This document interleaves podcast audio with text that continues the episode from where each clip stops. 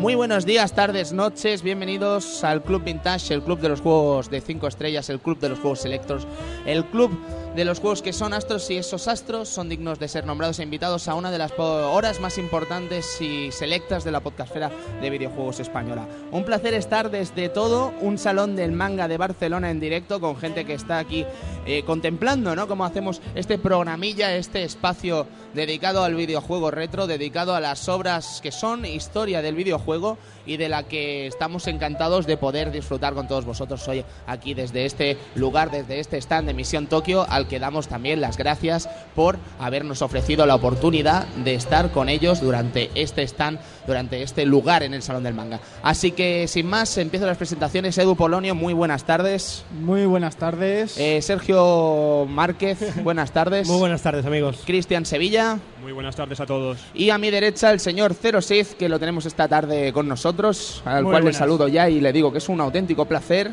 Y Evil Ryu, eh, también ex, eh, eh, ex eh, redactor Loading de Loading GameStake. GameStech, entre otras muchas cosas. Un placer también tenerlo esta noche con con- tardes. esta tarde con señores. nosotros. Buenas tardes. Servidor de ustedes, Tony Piedrabuena. y sin más, caballeros, vamos a empezar la que será una tarde donde hablaremos de tres juegos muy selectos sobre anime, videojuegos anime, en los que no faltarán pues grandes piezas como podrían ser Super Robot Tyson EX de Super Famicom. No podría faltar tampoco ese maravilloso Edo Yu Yu Hakusho Final. Yu Yu Hakusho Final Makai Sakio Retsuden. Toma ya. Y Uptime Subasa de Mega CD. Así que empezamos.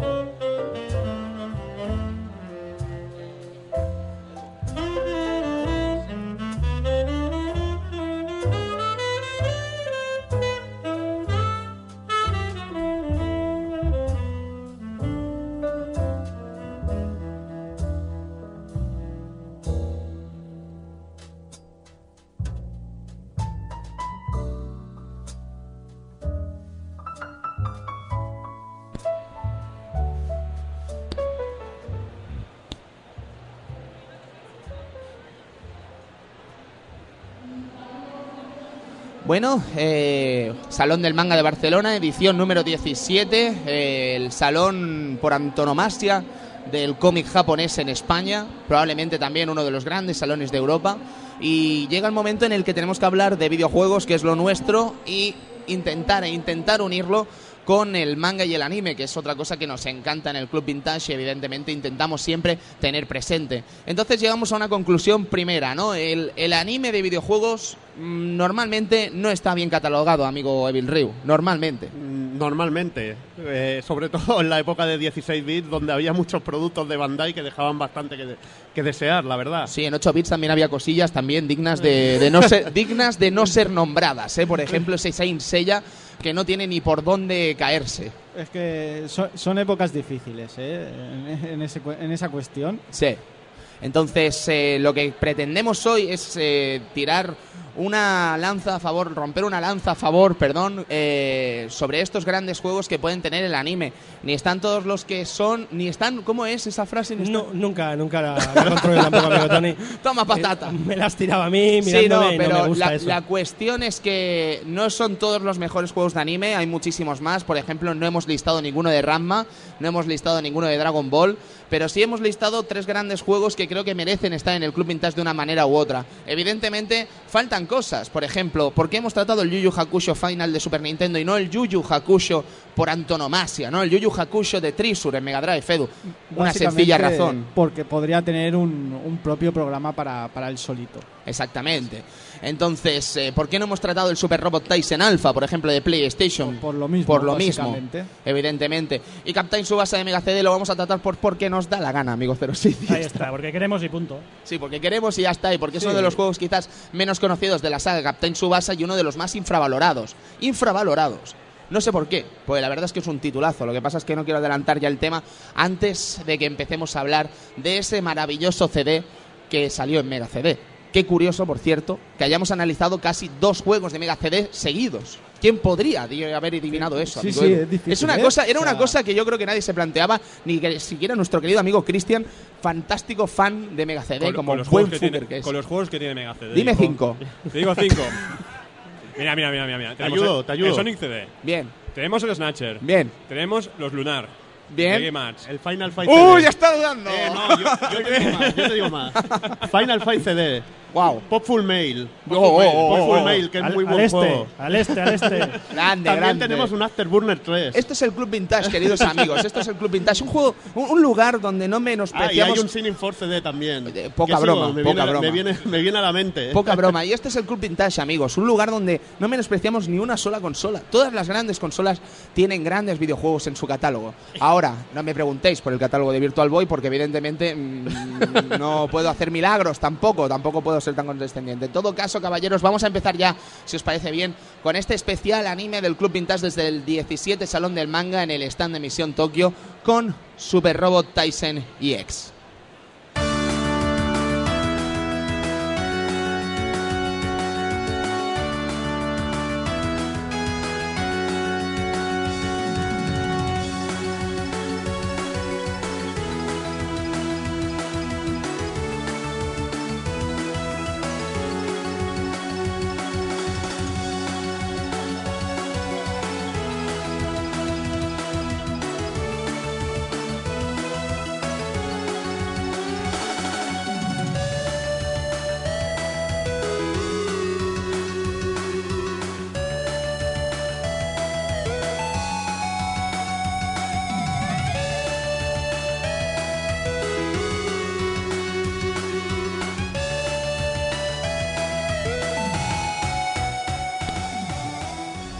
Nepu Shipu Saibasuta. O sea, probablemente uno de los temas más épicos que hemos visto jamás compuestos por el equipo de Van Presto, amigo Edu. Sí, sí, y ya después todas las versiones que salieron cantadas rematarían la faena, ¿no? Exactamente. Estamos hablando de un tema que ha sido cantado por genios del J-pop, Sí, como podría ser Kageyama, Kageyama, Masaki Endo también. Masaki Endo, es que ¿qué Takeshi más Kitan- eh, Takeshi... El One Piece. Ah, ah, ah. El último que se agregó al Jam Project. Por supuesto, es que... Kitadani. Ta- Ay, Hiroshi Kitadani. Exacto. Muchas grandes, muchos grandes temas ha dado Van Presto, pero si por algo se ha caracterizado Van Presto y no solo por su aspecto más, más de merchandise, es también por la realización de videojuegos tan sumamente japoneses que vale la pena nombrar algunos de ellos. Eh, por ejemplo, teníamos en arcade un shooter increíble basado en Mazinger Z, donde podíamos llevar tanto a Grid Mazinger como a Mazinger Z como a Grandizer, y es espectacular espectacular, un juego divertidísimo con todos sus eh, su- todos sus eh, power-ups para ir evolucionando el personaje, todas el tipo de armas que podíamos encontrar en este título y todo amenizado con el universo de Gonagai, ¿sabes? O sea, estamos hablando de un RPG, un perdón, de un shoot 'em up realmente increíble en arcade. Estamos hablando también de una empresa que hizo ese juegazo increíble, amigo Sergio, de cazar monstruos. Pero qué monstruos, ¿eh? En arcade. ¿De cazar monstruos? Sí, ese que te encanta de Van Presto, de cazar monstruos. Me has tirado un patatón que me es que no me acuerdo del Me nombre. estoy todavía levantando el suelo, amigo. No, te- no sé Era cuál un tipo de juego donde llevábamos a tres personajes y teníamos que luchar contra otro tipo de monstruos. Ah, el el Metamo Kaiser, algo así era. No, ¿Metamokester era? eh, puede ser. sí, ¿no? Que era, tenías que ir a un templo inca para luchar contra ellos. Ese, ese, Metamokester. era. Increíble, no, no, Van Exacto, Presto exacto. ha hecho Qué grandísimas patatón, cosas. amigo Tony, no me hagas Ya esto. lo siento, es que te veía, te- pensaba que estarías ahí preparado para el patatón. Pero en todo caso, Van Presto ha hecho grandes cosas. Como los Dragon Ball, ¿no, Tony? Hombre, por supuesto, Qué ese- grandes. sí, sí, ¿qué podemos decir de los Super Dragon Balls de Manpresto? Y tiene, tiene un beaten up cojonudo que se llama Ghost Chaser 3 Densei de Super Famicom. Es un beaten up que incluso hay una parte en recreativa, muy bueno. La verdad que lo recomiendo mucho ese juego. Atención, El apuntemos. trabajo de Van Presto. Ghost Chaser 3 Densei. Maravilloso. Manpresto tiene muchísimas cosas, pero también una de ellas características, sobre todo, es esta saga Super Robot Tyson, una saga de RPG táctico. RPG táctico que, digamos, eh, se convierte casi en uno de los grandes crossovers de la historia del videojuego, ¿por qué no decirlo? Cojamos, por ejemplo, y imaginemos tomar a grandes series de anime de mechas y juntarlas todas en un mismo lugar, ¿vale? Cojamos, por ejemplo, Gundam. cojamos Get a Robot y cojamos también a Mazinger Z y unámoslo en un cartucho para Game Boy. Llamemos a este juego Super Robot Tyson y lancémonos al mercado. Ese sería el comienzo de la saga Super Robot Tyson, un RPG táctico, insisto, donde veríamos en vista aérea los diferentes en medio de un tablero con cuadrados a las diferentes opciones que teníamos para mover todos estos robots, evidentemente, y lucharíamos también contra los grandes robots enemigos de toda la historia de estos grandísimos personajes, evidentemente. No faltarían a la cita también todos los enemigos, todos los compañeros de estas series. Y claro, supone un gran hit para esta empresa, para Manpresto, que no tarda ni un año en sacar la segunda parte, Super Robot Tyson 2, eh, Dai Niji Super Robot Tyson en NES, esta vez en color. Un juego que no se diferencia excesivamente de la primera parte, pero que añade el color y añade evidentemente unos gráficos más acordes a toda una Nintendo Entertainment System o Famicom, más que nada porque no salió fuera del territorio japonés, como pasaría en casi todas las versiones excepto Original Generation, que tuviéramos el gusto hace pocos años de catar esos juegos en Game Boy Advance. Qué juegazos, amigo Edu, qué juegazos. Sí, la verdad es que te acostumbras mucho a llevar lo- los personajes originales, o sea, los que se inventa para presto para, para estas entregas, y ya cuando te faltan, los llegas hasta echar de menos. Exactamente, digamos que Manpresto no se conforma solo con coger los grandes mitos de los robots anime de toda la historia, sino que además tienen el gusto y el placer de añadir una serie de robots creados por ellos mismos que entonan perfectamente con la historia y que además se convierten en personajes clave en los siguientes Robot Tyson. Sí, aparte son, son personajes que tanto en diseño como el diseño de los mechas atraen mucho. Atraen muchísimo, ¿sabes? O sea, es que podríamos hablar, por ejemplo, de los SRX, ¿no? El R1, R2, Efectivamente. R3, RGAN. Y de verdad que flipas con esos modelazos, ¿sabes? O sea, estamos hablando de gente que realmente está haciendo unos modelos de robots realmente increíbles, ¿sabes? Y ya no quieres otra cosa que esos robots también. Sí, sí, incluso para tirar para maquetismo, incluso, ¿eh? O Sí, sea, sí, sin lugar a dudas. Anda que no hay figuras, amigo Edu. Anda que no hay figuras con estos personajes. En todo caso, Super Robot Tyson 3 también pega el salto a otra consola. O sea, es una cosa muy curiosa. Game Boy, NES y el siguiente paso evidentemente no podía ser otro que Super Famicom. Super Famicom ya con unos escenarios increíbles. Nos encontrábamos con unos... eh, modelados mucho más detallados de lo que veríamos en las anteriores entregas y por supuesto también mejores animaciones si es que las había en algunos personajes. Eh, luego la cosa sería una evolución en 32 bits, por supuesto, pero por lo que tenemos aquí ya la cosa estaba mucho mejor que en las anteriores. Y por supuesto nuevas historias y una eh, gran añadido de personajes por doquier, ¿sabes? O sea, ya no estamos hablando de esas tres sagas principales, sino que estamos hablando de meter muchísimas otras sagas. Pero donde sí veníamos ese gran salto sería en el juego que vamos a hablar hoy, este Super Robot Tyson EX, esta saga, donde aquí sí se añadirían ya cosas como Aura Battle Dombine, por ejemplo, con Badler V, maravillosa serie con Badler V y muchísimos robots más, amigo Edu. Eh, no estamos hablando de ya de tres series, estamos hablando ya de ya estamos hablando de un crossover de, de- de- de muchas series mechas que, que realmente impresiona. Ya el hecho de, de encontrarte Real Robots combinado con, con Super Robots y tal, ya era, ya era un puntazo. De- espera un momento, Real Robots, Super Real- Robots, explíquenos, Sí, a- amigo Edu. Real Robots eh, serían los robots así que son más, digamos, más armadura. O sea, son grandes y tal, pero son más realistas, con armas reales, como pueden ser eh, espadas, pistolas, etcétera. Y, más lo- ágiles, más, más más, ágiles. eh, como de más antropomórficos, ¿no? Más Sí, humanos. Y más tirando para el maquetismo también, por así decirlo. Y después teníamos los, los super robots, eh, lo que estamos acostumbrados como Mazinger, Getter y tal, que ya eran más, más especiales, ¿no? Ya tenían ataques propios, eh, rayos fotónicos, eh, puños fuera. Super, super mega hostias. Efectivamente, efectivamente también eran mucho más grandes. Gran eh, poder defensivo, gran poder de ataque, los mastodontes, podríamos decir. Quizá menos esquive. Exactamente.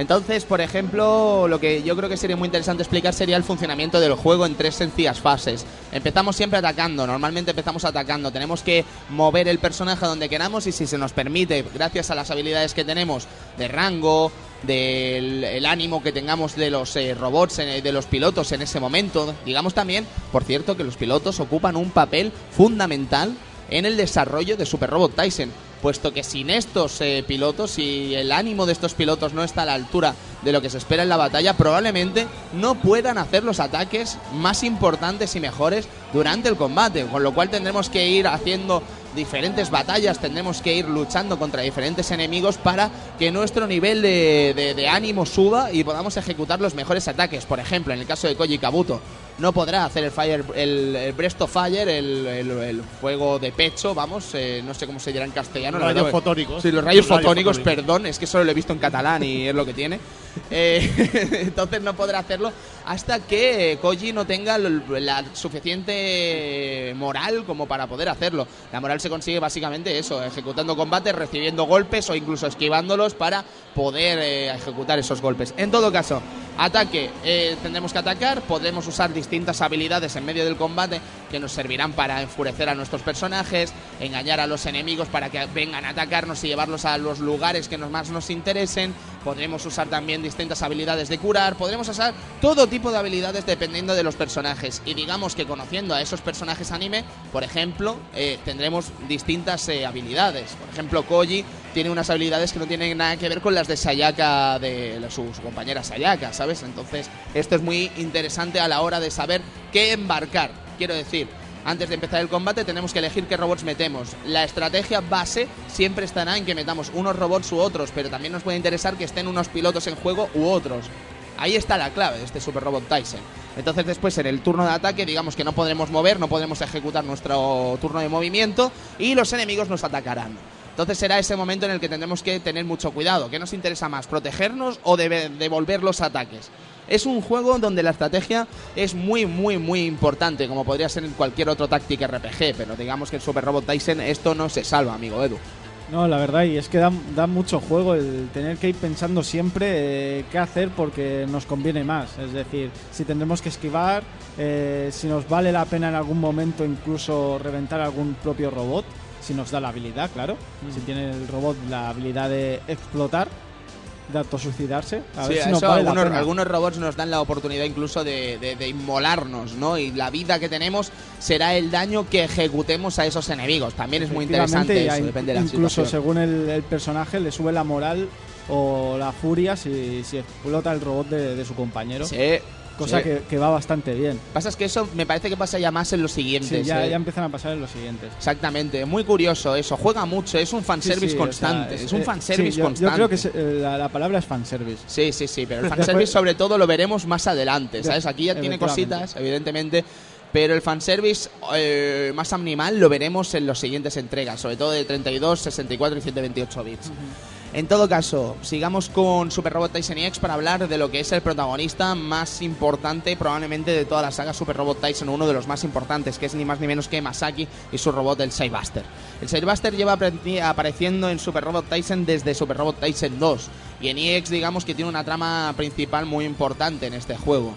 Eh, Super Robot Tyson, eh, digamos que ha librado también algunas historias principales para Cybuster, entre las que se encuentran ni más ni menos que la Masoki Ishin de Lord of Elemental, una saga que recientemente ha tenido un remake en Nintendo DS. Efectivamente, y hace poco se ha comentado ya, ha anunciado la segunda parte para, Qué para peculiar, PSP.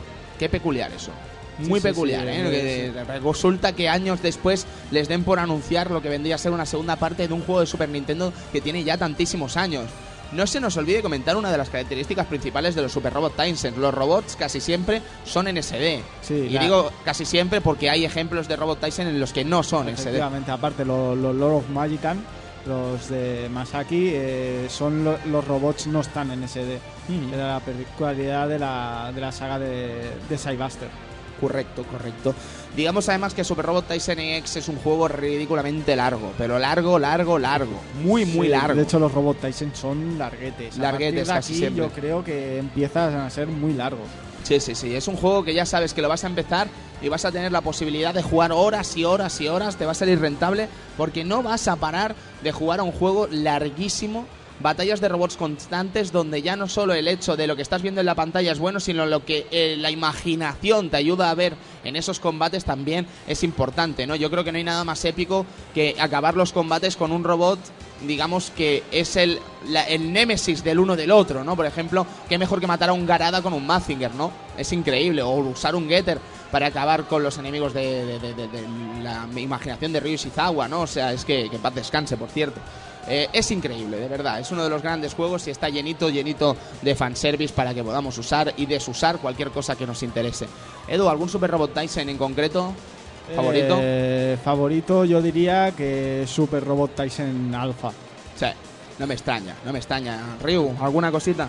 Igual, igual que el, el Super Robot Tyson Alpha también. 32 bits, es que ya te digo, yo no, no quiero sacarle mucha chicha al alfa porque lo comentaremos por aquí tarde o temprano, por el Club Vintage, pero es que es un juego realmente increíble, con una música maravillosa, unos personajes maravillosos, una, unos robots increíbles y en definitiva uno de los grandes Super Robot Tyson, sin lugar a dudas. Eh, Cero, ¿tú cómo lo llevas? Yo estoy en el mismo, en el mismo sistema, o sea, el Super Robot Tyson Alpha, sobre todo por sus intros en anime, o sea, es espectacular, o sea, le, da, le da un toque espectacular al juego. Sí, tenía algunas CGs el juego donde Exacto. veíamos algunas cositas, eh, Eva, eh, si no me equivoco también Raivin tenía alguna intro, los SRX haciendo el Scrander también. También, también. Guay, y además el, es que no quiero spoilearlo, pero es que la aparición de cierto robot cuando eh, explota cierto otro robot también es increíble, ¿sabes? O sea, guau, qué pasada, de verdad. Super Robot Tyson Alpha, uno de los probablemente mejores títulos de la franquicia. En todo caso, lo que pretendíamos hablando de Super Robot Tyson era dar a conocer esta franquicia, dar a conocer esta saga al público que quizás no tiene el gusto de, conocer el que es uno de los grandes RPGs de Manpresto y una saga que a día de hoy todavía empieza, siguen saliendo juegos, ¿sabes? Si es una cosa que no lo puede decir cualquiera, casi 30 años, amigo Ryu, que sigan saliendo cosas. Es que incluso ha sido precursor para otros juegos que lo han copiado. Namco y Capcom copiaron a, a Super Robot Tyson con Namco por Capcom, Sí. porque tiene un sistema muy similar. Pero de que muy, muy combate. similar, sí. O sea, es que está popularizado el género, sin lugar a dudas. Y la creación de Van Presto ha sido motivo para imitación de otros. Y yo creo que Namco vs Capcom, el RPG que ha salido hace 5 o 6 añitos, tiene muchas cosas que decir sobre Robot Tyson. Es que tiene la fórmula pura que comentabais, es fanservice puro. Fanservice puro. Bueno, es que Namco por Capcom, Edu, tú que le has dado caña, lo sabes, que eso es... Eh, es fanservice puro. Los, ya algunos equipos dobles que salen ya, ya te lo dejan eh, ver, ¿no? Ese, ese GUI con, con, ese, con ese show de ese Capitán Ninja, ¿no? De Sí, Capitán Comando. Ninja Comando, es Ninja que, madre Comando, mía, es- es ¿qué más puedes pedir? o sea, Un juego totalmente recomendable también ese Namco, ¿eh? por Capcom, vaya pasada de título. En todo caso, caballeros, eh, si os parece bien, vamos a pegar el saltito al siguiente juego. Vamos a pegar el saltito a Yu Yu Hakusho, amigo Edu. Así que sorpréndenos con uno de los grandes juegos de lucha, probablemente de categoría anime. Veamos.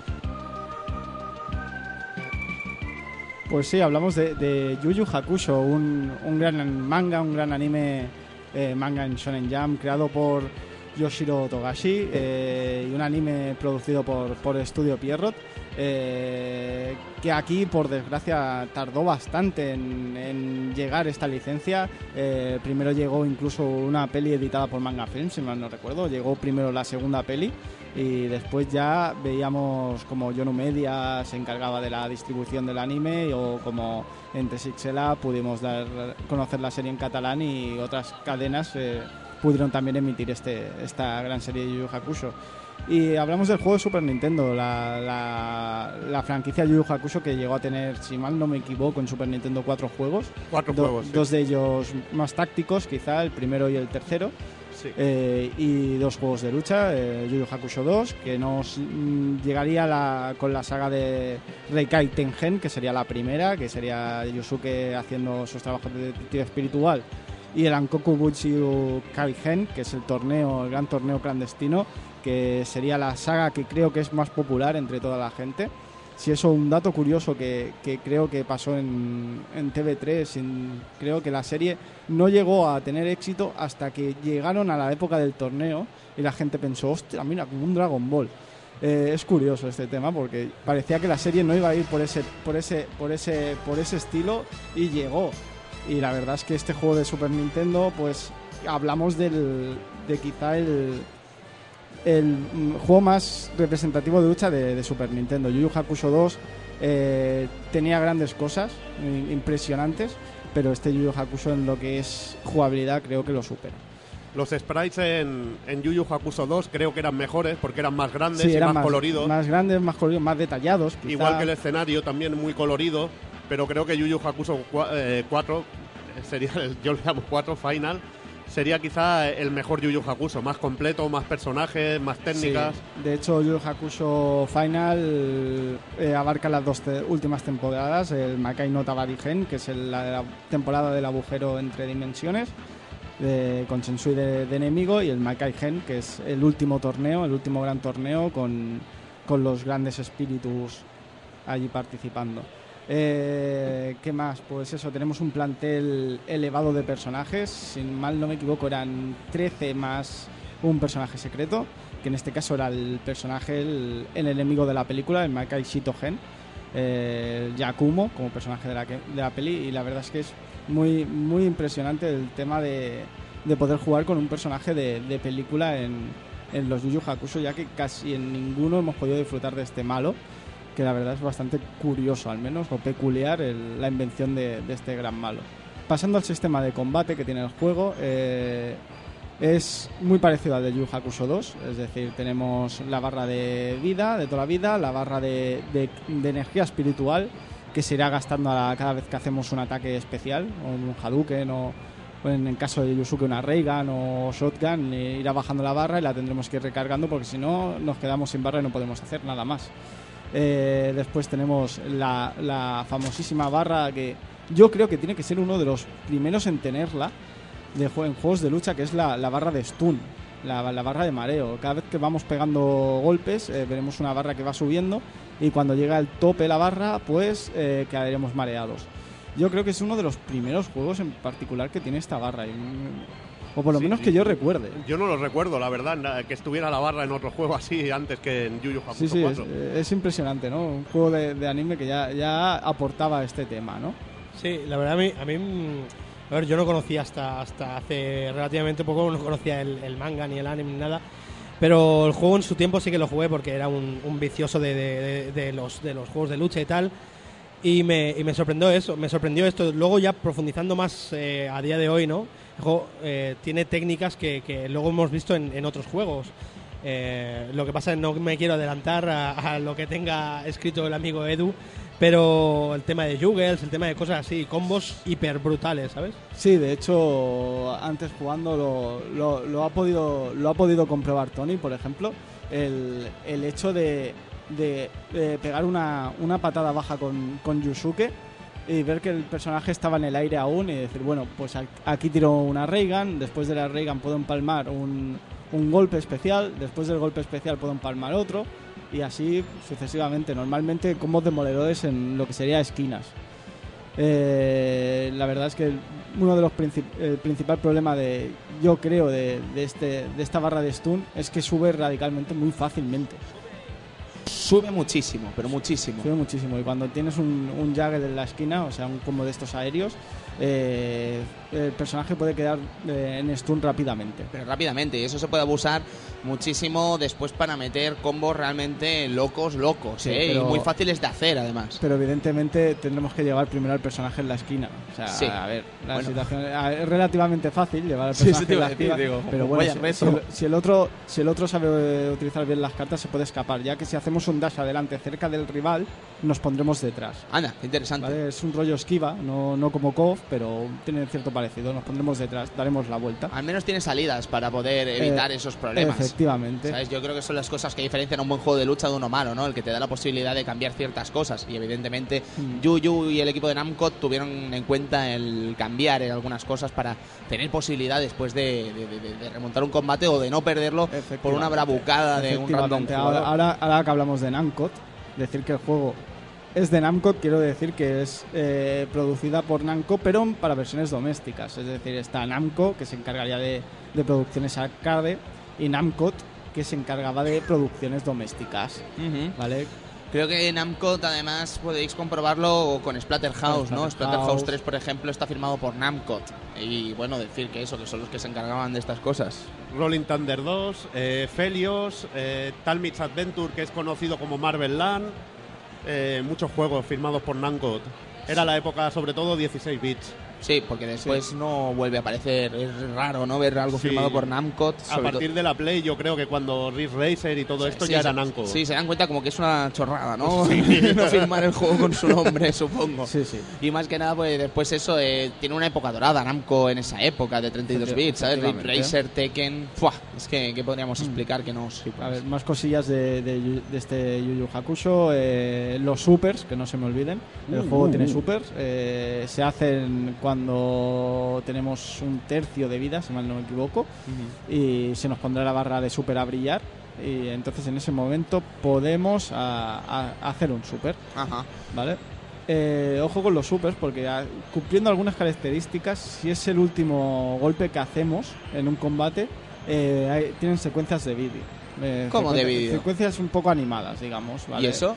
Eh, pues eh, básicamente eso, unas secuencias animadas que nos saldrán según la según cómo acabemos el combate. En Ajá. teoría es cuando dos personajes te- eh, sea el último round y el enemigo tenga menos de un tercio de vida, podremos hacer ese, ese super. Interesante. Es un juego, a mí, Edu, lo que me gusta mucho de este título es que para ser un juego de anime está realmente. es muy jugable, quiere decir, un juego de lucha anime y eso se agradece, Sí, sí. ¿sabes? Pues podríamos encontrar muchos ejemplos de juegos realmente chunguísimos, ¿sabes? Que no te dan ni para dos partidas y al final tienes problemas, pero en el caso de Yuyu no, no, no pasa.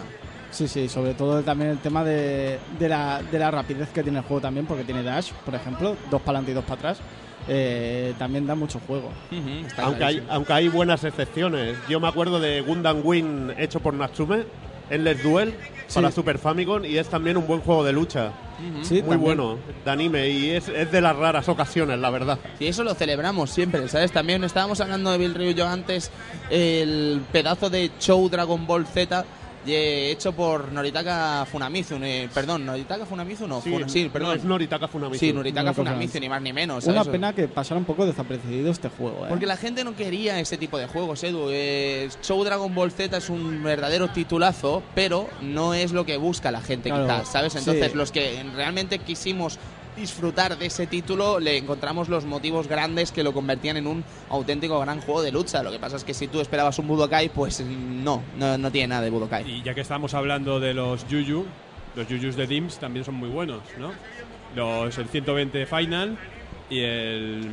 Dos, dos juegos de Play 2 que salieron de Yuyu bastante buenos. Uno, tal vez imi- imitando la, la estética de. Bueno, la mecánica de la saga Virtua Fighter, donde permitías levantarte, pegar patadas mientras te levantabas, donde lanzabas Max. ¿Ese eh, salió en PAL aquí en España? ¿Puede No, no ser? salieron PAL. Ah, aquí, vale, vale. no. En PAL salió uno de Atari, que no. Vale, yo- Sí, sí. decir.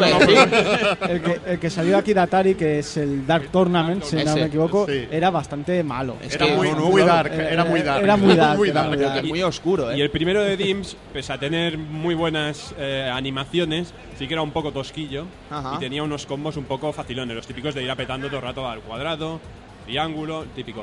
Pero la, se- la- digamos la segunda parte, 120 Final, sí que fue un juego Correcto. bastante. No, claro, bastante yo estaba técnico. pensando, yo estaba pensando en el PAL de, de, de, de- de PlayStation 2 y digo, guau, ese de Virtua no, Fighter no, tenía No, no, que era no, virtual y habían fighters, porque otra cosa Eh, el, arcade, el arcade 120 es cojonudo, tío. Es cojonudo. Sí, sí, Ajá. muy Sí, buen sí. juego. interesante. Pues Yuyu, Namco y esta Muy tercera Namco. versión. Edu, ¿has- ¿habéis nombrado algo sobre la segunda parte, lo diferente que era? Sí, eh, gráficamente? hemos, hemos hablado de eso, que los, eh, los sprites y tal, pues claro, en, en Yu Yu Hakusho 2 eran mucho más detallados, por ejemplo, eh, se veían bien los detalles de la cara, etcétera, más escenarios también, porque en este, si mal no recuerdo, son, Son seis escenarios, que serían los escenarios de, de- de estas dos partes finales.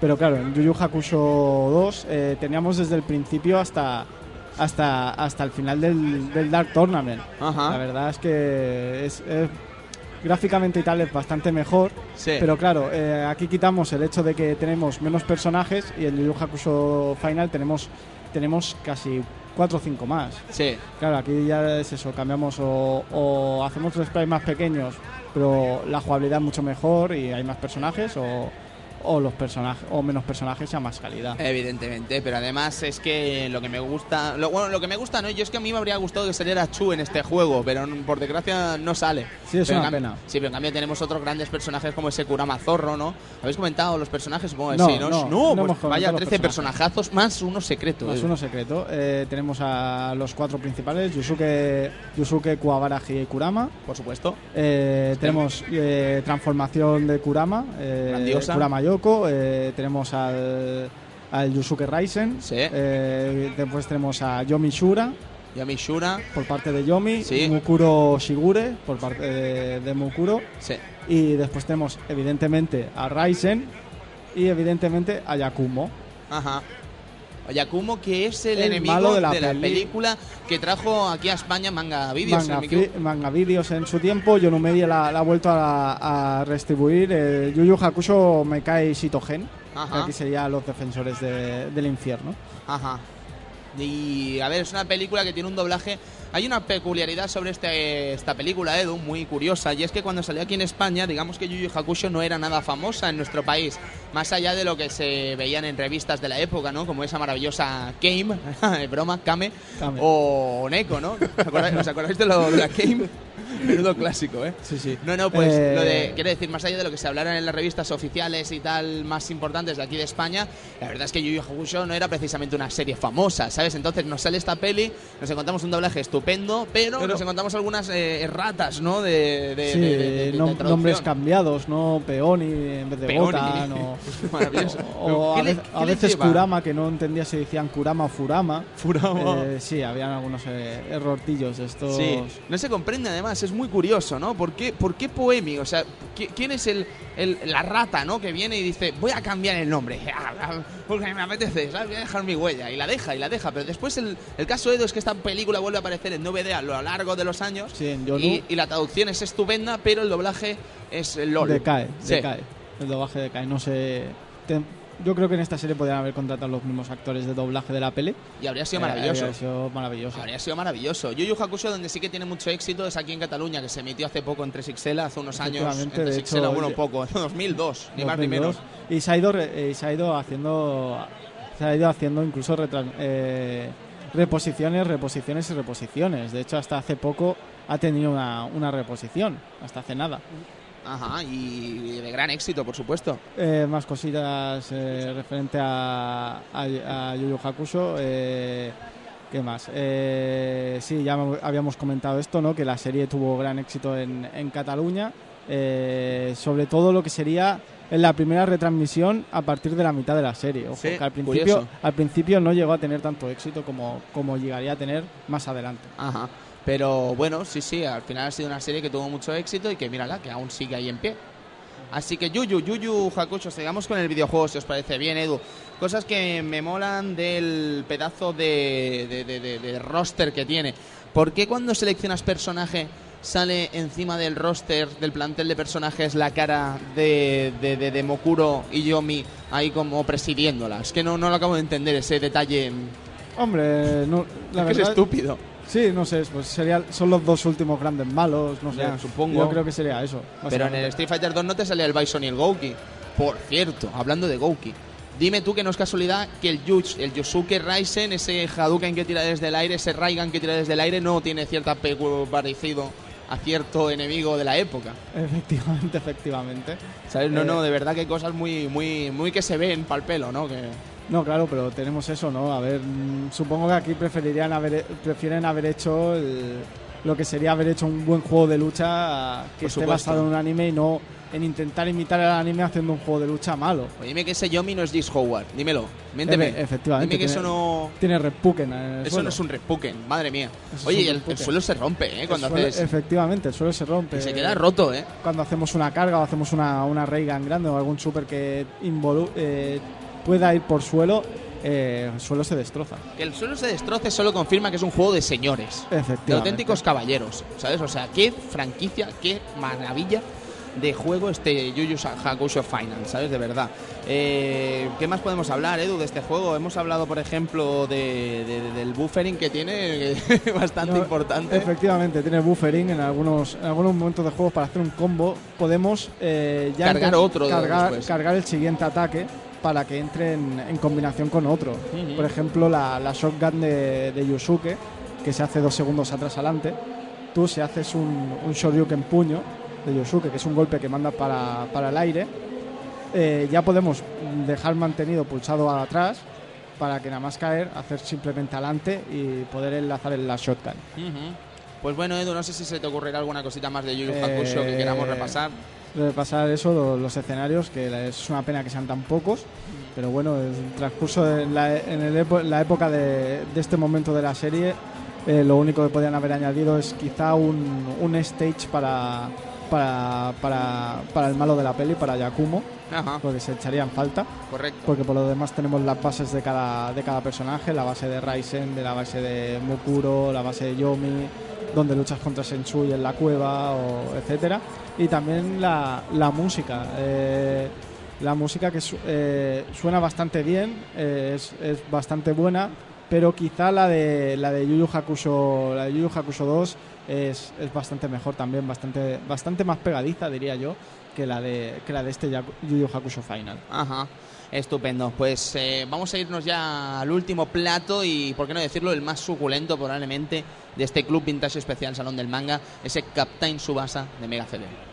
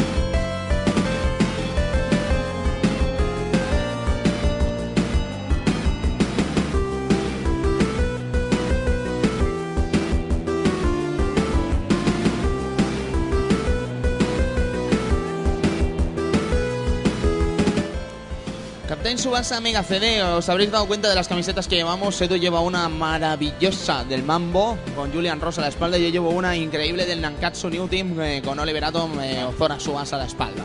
Julian Ross. Eh, Es que- qué Julian gran- Ross, gran Yun Misugi, el Yun gran, Misugi. el gran eh, jugador, el caballero del campo. Caballero del campo, con ¿Sabes? ese, con ese, con ese subnombre. Con es ese que- mote que- que, que- que le ¿qué quieres? El ¿Qué caballero quieres? del campo. El O sea, ¿tú, tú qué te esperas del caballero del campo? Pues un tío enorme, un tío enorme. Que juega media, media partida, ¿no? Medio- Ah, pero después se cura y juega Ah, mucho más.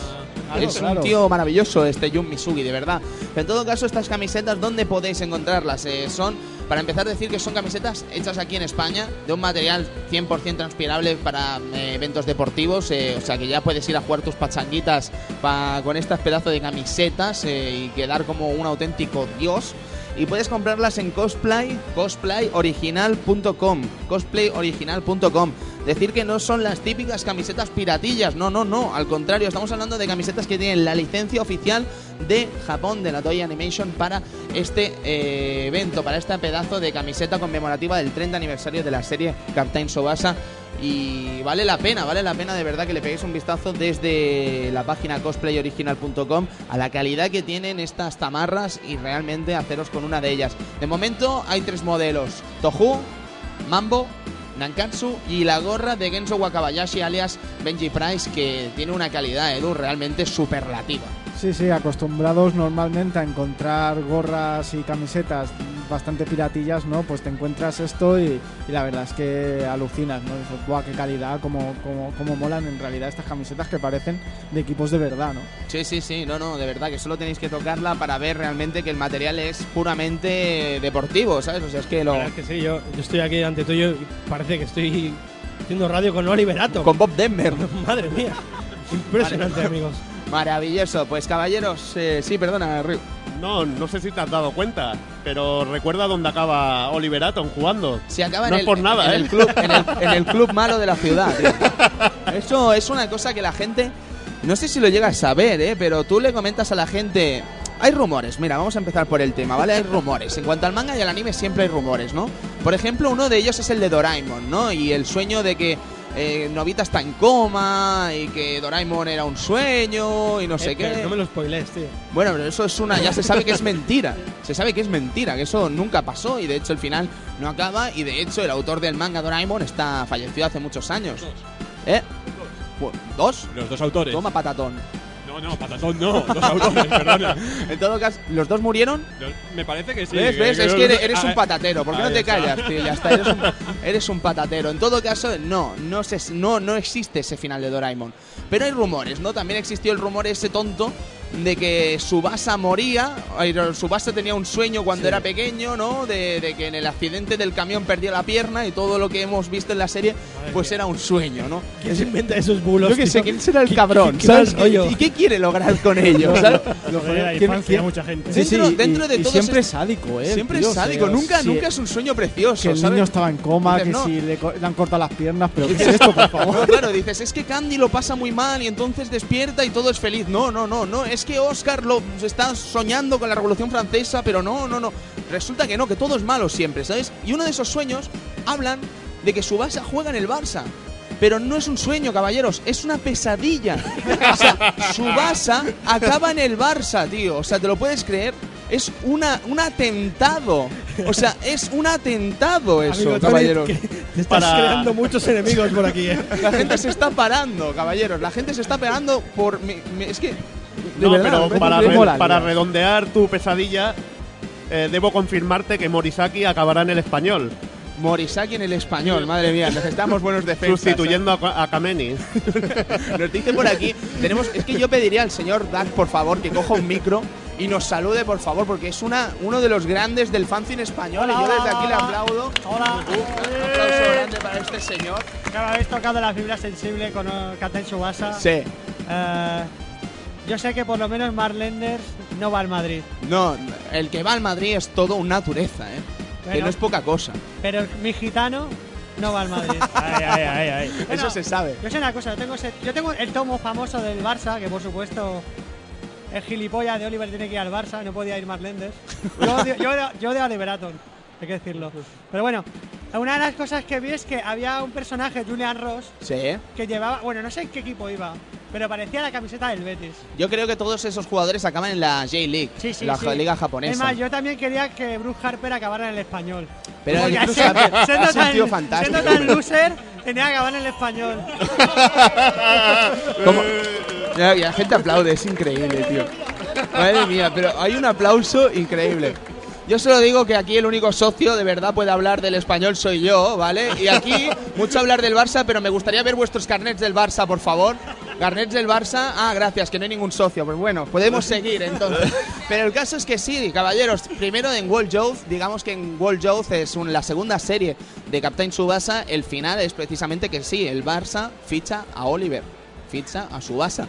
Pero luego en la siguiente serie, Road to 2002, ¿vale? Que viene a ser como esa especie de, de- principio antes del Mundial, la Copa del Mundo celebrada en Corea y Japón, que por cierto no llegan al Mundial, en el tomo 15 acaba con un Barça Madrid de, de- locura que os recomiendo a todos que podáis leer de verdad de alguna manera, ojalá la editen aquí en España y podamos leerla de manera legal, pero la realidad es que es un partidazo increíble digno de Subasa, donde Barça en Camp Nou recibe al Real Madrid con jugadores como Fago, Reúl, eh, Roberto Carlos con otro nombre. eh, ¿Sabes? O sea, es que estás viendo los jugadores y dices, vale, ese, ese no se llamará del bosque, se llamará del árbol, pero es del bosque.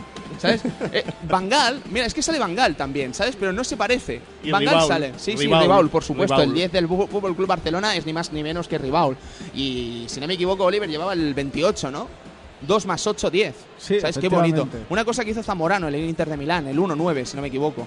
Qué bueno, tío. Qué, cosas, tío, esto del fútbol. Y cómo le gusta al, colega Yoichi el fútbol, ¿eh? O sea, se le nota a la legua.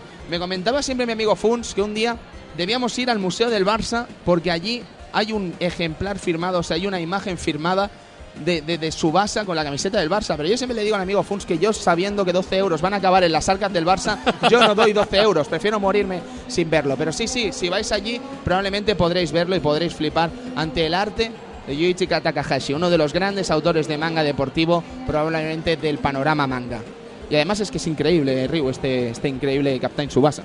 Bueno, es que te toca el te toca bueno el sentimiento y todo, que conoce el tío un poco el Barça, porque es que llega un momento que envían a, a Oliver al Barça B y están todos los jugadores con el sueño de pasar el túnel hacia el Camp Nou. Sí, eso Es quería una decir, exacto, Bangal. Sale Bangal, ¿vale? Y tú, digamos, o sea, vamos a repasar en Road to 2002, ¿vale? Llega Bangal, ficha a Subasa. Y dices, es Bangal, va a hacer alguna de las suyas. Y dices, sí, voy a bajar a Subasa al Barça B y hasta que no meta 10 goles en 10 partidos y 10 asistencias, no lo subo. ¿Y sabes lo peor? Que Subasa lo hace. Ahora te jodes, Bangal. Y lo sube, por supuesto.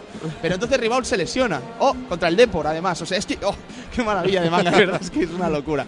Y podríamos estar así todo el día hablando de Subasa y hablando de las aventuras y cosas que pasan en los capítulos de Road to 2002, de los que pasan en World Youth, porque realmente son muy desconocidos aquí en España. Más allá de la serie de Road to 2002 que pudimos disfrutar aquí, entre comillas, donde vimos un super, hiper, mega resumen de la serie eh, con todas las de la ley, ¿vale? Repetido otra vez J, pues hombre, la verdad es que se te quitan las ganas, ¿no? Y cuando empieza lo bueno, te encuentras con que el Barça se llama Cataluña, ¿no? Otro atentado más contra, contra, contra la creencia única de este país, ¿no? De este pequeño país que es Cataluña, ¿no?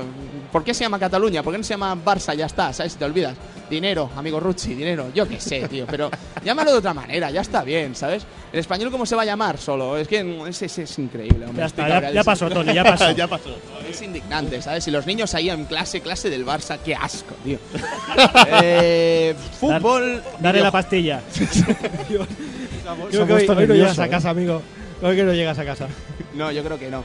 En todo caso, caballeros, estamos aquí para hablar de videojuegos y aunque por mucho que nos emocionemos hablando de Captain Subasa del manga, un manga que creo que a todos los de la mesa nos encanta y estamos, eh, no diré hartos porque sería mentirnos, estamos eh, totalmente exhaustos de ver, eh, podríamos volverla a ver en bucle una y otra vez de la manera más histriónica, decir que Captain Subasa empieza en los videojuegos en NES con un juego desarrollado por Tecmo, con ese Tecmo Ciazar que es increíble, que veríamos en otros grandes juegos de Tecmo como podría ser Ninja Gaiden, con esa intro y esa banda sonora, Edu, de pura... mm, oh, en NES. Oh, Oh, qué bien sonaba la NES. qué bien.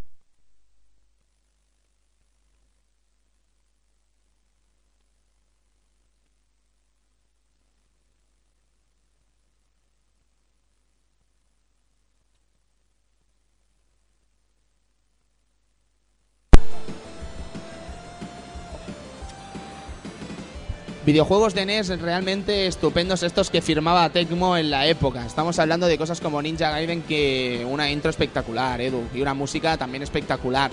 Pero yo creo que esto, Christian, se quiso ver también reflejado en Captain Subasa. También, también. Pero bueno, yo quería destacar como juegos grandes de Tecmo en Nintendo el Rigar. El Rigar, Grande, gran Rigar. Hostia, Pues Rigar, eh. Totalmente cambio, bueno, cambio radical de consola a arcade. Sí. También uno de los grandes. Sí, y después muy mal parado en un port en PlayStation 2, ¿no? En un remake que se hizo en PlayStation 2 bastante lamentable. No, Eh, no no, está jugué, tan pero- mal, ¿eh? Hostia, pues No, sé, yo- la verdad es que no me gustó en su día, pero... No, era muy decente, sobre todo en la época. Era muy Devil May Cry y tenía trozos muy buenos. El problema es que era un poquito corto, quizá. ¿Quién desarrollaba el juego, Ryu, te acuerdas? Era un segundo equipo, no era el Team Ninja, era un equipo de Tecmo, pero bueno, bebía bastante de lo que es eh, juego de acción de Ninja Pues pro- prometo darle una segunda oportunidad, pues, ¿eh? De verdad. sí, dáselo tengo- en Play 2, además, pero no se la des en Wii, ¿eh? además lo tengo en casa ahí esperándome. Así que comentar eso, eh, digamos que la versión de NES de Captain Subasa nos ofrecía todas esas grandes cosas que teníamos en juegos como Ninja Gaiden en cuanto a diseño y animaciones y tal, pero llevados a un tipo de juego que poco o nada tenía que ver con el fútbol que conocemos. Quiero decir, estamos hablando de un RPG de fútbol, amigo Cero. Sí, eh, fue un fútbol RPG eh, con un poquito de toque de estrategia. Estamos hablando que podremos controlar a los jugadores desde una vista aérea y ver la animación en pantalla del jugador corriendo mientras va recibiendo ataques de los defensas, va recibiendo todo tipo de problemas o incluso ir dictando los movimientos que debe hacer, ¿no? Si queremos pasar en un momento dado o si queremos quizás chutar en un momento que nos venga bien o regatear o ¿sabes? Siempre tendremos un, cuatro opciones a ejecutar y los mejores jugadores siempre tendrán habilidades especiales que podrán usar en el terreno de juego para poder salir victoriosos de los enlaces, de los eh, eh, enfrentamientos que nos lleven eh, durante la- el partido.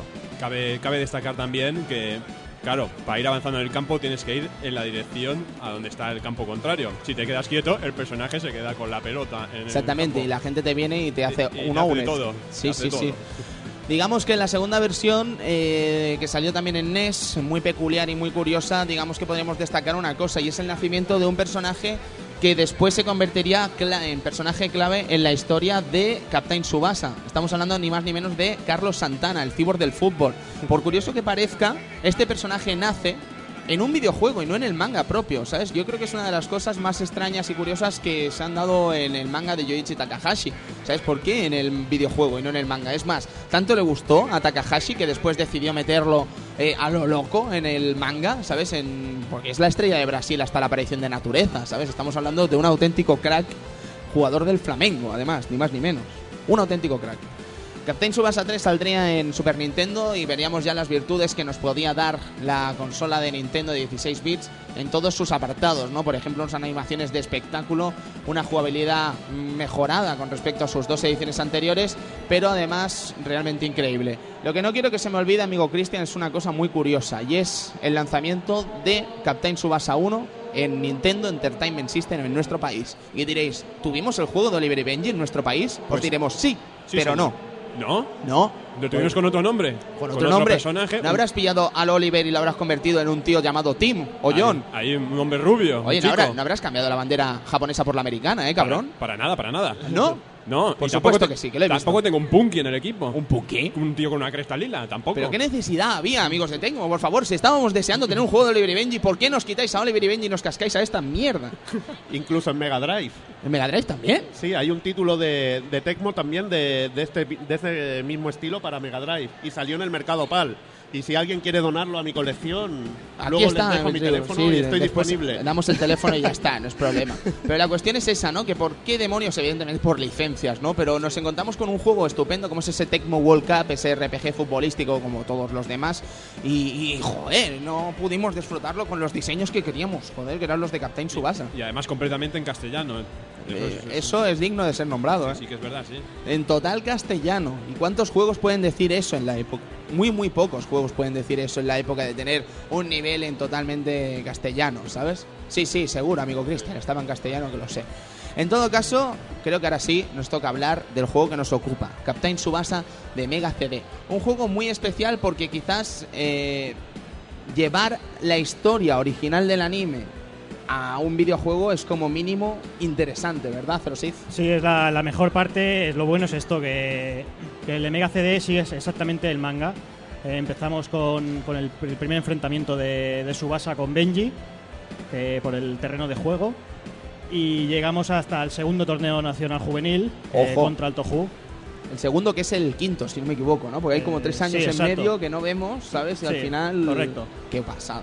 O sea, estamos hablando de un juego largo, largo, más largo que un día sin pan, El además. juego es muy largo, haciendo clara referencia a los partidos en la serie. O sea, vamos, no, no hay más. Sí, los partidos se hacen cortitos por eso, ¿eh? Los partidos en esta, en esta versión son bastante más cortos que en los que apareció en Super Nintendo. Sí, probablemente sí. A mí me parece un juego que los partidos son bastante cortitos, pero no por ello tiene que ser peor, al contrario. De hecho, da un toque realmente interesante, ¿no? De partidas que puedes jugar en un momento dado sin mayor preocupación que disfrutar de, de un buen rato de gran fútbol japonés. Exacto, sí.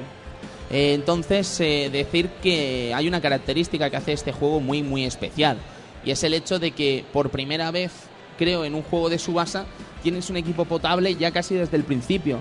Sí, creo que es a partir del segundo o tercer partido, que ya, se, ya empieza lo que era el New Team, Sí, el Nankatsu. el Nankatsu, que se, ya te, se te junta Benji, se te juntan Tom, se te junta Tom, Jack, se te junta. Ted Carter, Sí, exacto, todo el, Paul el- Diamond, sí, todo el todos. grupo del San Francisco, Sí, ¿no? Y se te sí, unen. exacto. Y entonces empieza ya un equipo como Dios manda. Eh, en los juegos de Super Nintendo teníamos problemas muy graves con esto, porque no siempre teníamos un gran equipo, más bien al contrario.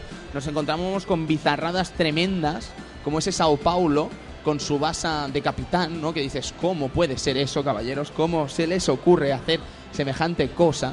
Y, y- y- y- nos encontrábamos con personajes solos, personajes que no llevaban nada más que ese personaje principal y y 10 jugadores detrás que no eran nadie, ¿no? Por ejemplo, en el siguiente nivel de Captain Subasa 4, nos no, 3, perdón, nos encontramos el campo, el Champs-Élysées de Francia, con Tano Misaki y Napoleón. Pero es que después jugaríamos en el Ciudad de México. Que dices, ¿por qué está Yuga en el Ciudad de México? ¿Por qué está Marlenders en el Ciudad de México? ¿Qué mierda? Se le ha perdido ahí, eh, amigo Río. Es que realmente hasta que no llegas a los partidos de la selección nacional, el juego no lo Claro, disfrutas. exactamente. Es un, pre- es un percal. ¿Vale? Y yo como, como fan acérrimo de Philip Callahan y Karu Matsuyama, a mí me parece lamentable que esté en el Yorkshire. ¿Qué haces en el Yorkshire, Matsuyama, por favor? ¿Sabes? Pero después en el 4 está en todo un Manchester United, ¿eh? ¿Cómo se te queda el cuerpo, amigo Edu? Hombre, mejor en el Manchester, ¿no? O sea, vamos a ver. Es un personaje de los secundarios, pero dentro de lo que cabe principal, ¿no? Sí, el más principal, sin lugar a dudas, es Genzo Wakabayashi Benji en el Hamburgo, que es como una unión realmente clásica y básica de la serie que se ha respetado siempre. Uno de los momentos claves de Road to 2002 yo creo que es cuando viene Carl Snyder, el, el- el Kaiser, jugando en el Bayern de Múnich, después de triunfar con su padre como entrenador también desde Bayern de Múnich, a pedirle a Genso que ingrese en el Bayern de Múnich, ¿sabes? Y Genso le dice, de eso nada, yo me quedo en el Hamburgo. Y dice, joder, ya no existen jugadores de esos, ¿eh? Ya no existen. No, no, no. Ya Para no nada. Donde hay pela ahora, ahí se va, ¿eh? Sí, sí, sí. Yo creo que al Wakabayashi le van con 8 millones de euros y anda que el Wakabayashi dice que no, ¿sabes? y el Hamburgo ahí, llévate al Japo, llévate al Japo. Pero bueno, en todo caso estamos hablando del Grid Super Goalkeeper, ¿eh? O sea, no, eso, eso es egocentrismo, es todo puro, ¿eh? No, no te llamas a ti mismo el super hiper mega portero y te lo pones en la gorra encima, ¿sabes? Del rollo, no, no, es que soy Dios, ¿sabes? Lo pone mi gorra. ¿Y tú qué? ¿Sabes? ¿Tú quién eres? ¿Un tío que, que pega patadas de karate Sí, con el palo? que ¿Que hace eres y tonto? o salva qué? animales. Es, es Salva animales. Es Maravi- impresionante. maravilloso. Volvamos al juego de Mega CD, Zerosith. Eh, increíble el hecho de tener ya un Nankatsu con todo un equipo realmente montado desde el principio que te permite hacer habilidades pues ya interesantes desde un buen principio. Sí, puedes hacer la Golden Combi desde que empieza el partido y te plantas delante del portero. ¿Qué en- es la, la Golden. Combi? Ni más Es ni la, menos. la pared entre Oliver y Tom, que son constituyen cuatro golpes y, y normalmente siempre llega a su destino y te, te plantas delante del portero, pero vamos. Sí, sí, eso es una cosa eh, innata ¿no? en este juego, porque puedes avanzar con Oliver y Tom como si no hubiera un mañana consumiendo muy poca energía. Evidentemente no es gratis hacer todos esos movimientos, sino que tienes que eh, usar una serie de, de- de energía que al acabarse no podrás ejecutar nada más, pero en la Golden Combi ocupan 30 de qui- 30 puntos de 500 que tienes, o sea que puedes hincharte a hacer Golden Combis que nunca te van a quitar la pelota. Sí, te la pueden quitar, pero en casos muy raros. Sí, es muy raro y sol- solo es cuando la máquina dice que ese partido toca perderlo es cuando realmente te ponen apuros. Y te fastidias, pero lo que te pone en apuros, sin lugar a duda, es el colega Morisaki en la puerta. ¿Quién es Morisaki? es Alan Crockett. Todo Dios sabe que Alan Crockett es probablemente un portero entrañable, pero ser entrañable en el fútbol no vale. Es un auténtico paquete. Manos de mantequilla es quedarse corto. Es una auténtica vergüenza. O sea, tú ya te puedes estar currando todo lo que quieras en el partido, que cualquier ataque va a acabar en gol. Y dices, por favor, Alan, por favor, por favor. Párate una, tío. Sea, yo no puedo meterle cinco goles al Meiba y que me metan seis por tu culpa. Es que tío. sabes que en cuanto a Kojiro se le, se le ocurre hacer un tiro especial, sabes que va dentro. o sea, Y además es que es lamentable porque a pesar de todo la animación es que lo intenta, ¿no? Pero sabes, es que Alan, es que no lo vas a parar, es que y, y esa imagen de- del tío que sale volando y dice, "Joder, Alan, eres lamentable." tío". sí, sí, nada, no hay nada que hacer. ¿Por qué no tendré un portero como Dios manda? Y, y los jodidos de Benji. El Benji, el Benji también lo- se las traga, Sí, sí, sí, pero y- se las traga, ¿eh? Pero lo malo de este hombre es que lo sacas al campo y a la mina se jode los, la- los tobillos. Joder, y lo tiene que sacar fuera. Sí, sí, sí, Y sí. Encima que a veces haces una parada, se queja. Sale una cinemática de, ay, me duele los Ah, me duele el tobillo. Oye, porque esa es otra, ¿eh? Tiene cinemáticas con voz este juego, con los sellos originales en muchos casos. O sea que es muy, muy interesante. Y veremos toda la historia de Subasa, si no la conocíamos, eh, explicada de nuevo en esta versión de Mega CD con los sellos de la serie. Interesantísimo eso. Pero unos vídeos más largos. Qué largos son. sí, sí, sí. Larguísimos. Además veremos las escenas míticas, veremos a Roberto Cediño intentando hacer un pinchito con la madre de Oliver, que lo logra, por cierto. ¿Sabes? Otro de los grandes rumores del mundo del anime, ¿no? Eh, Roberto y la madre de Oliver, ¿qué? Pues yo creo que sí. Hombre, y tanto No. que sí. A ver, votos a favor. No, no, no. Yo, estoy- yo- yo- yo estoy en contra. Todo el mundo a favor. El en el público también. Hay dobles votos y todo. Yo, que cre- yo- hay pinchito. yo creo que Roberto tenía barba y el padre tenía bigote. Aquí pasaba algo. Mm, Yo lo que sé es que Roberto se mira a Brasil dejando en la estacada más de uno en ese lugar y yo creo que la madre pensaría, ay, marinero de agua dulce. Con lo que necesitaba yo un buen jugador de fútbol en mi vida. Pero bueno, se queda Oliver allí, pues eh, viéndolas pasar y viendo como un tío de barba... mm, Alcohólico. Alcohólico. Alcohólico. Pues anda que no hay alcohólicos ¿eh? en su basa. O sea, ¿tú te lo has planteado a plantear, a, a pensar la de alcohólicos que hay? ¿Y el tío del ojo qué? ¿Sabes? O sea, es que... y la relación de padres y tal, o sea, el padre de Genso es un auténtico cabrón, ¿sabes? El padre, perdón, el entrenador personal de Genso es un auténtico... mm, Que sí, que, le saquen de pobre, vamos. ¿Sabes? O sea, pero tío, pero que sois japoneses, que, que no os vais a comer un mojón, ¿sabes? No, no, ahí, vamos, los entrenadores más cabrones no pueden ser. Sí, sí, luego tienes el borracho del Meiba, o sea, es que. es increíble, es increíble. Pues con estos, todos estos nos vamos a encontrar a lo largo del juego.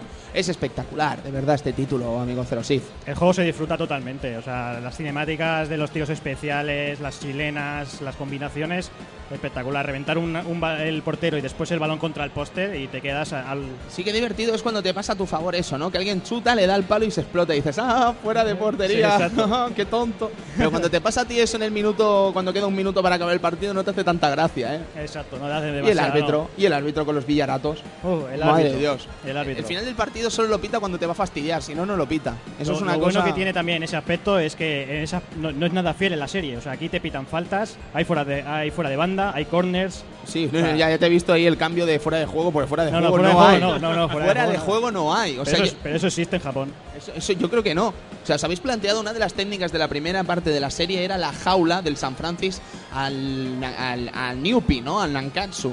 Eh, ¿Os habéis planteado que es un fuera de juego tan extremo que si yo fuera Yoichi Takahashi me daría vergüenza?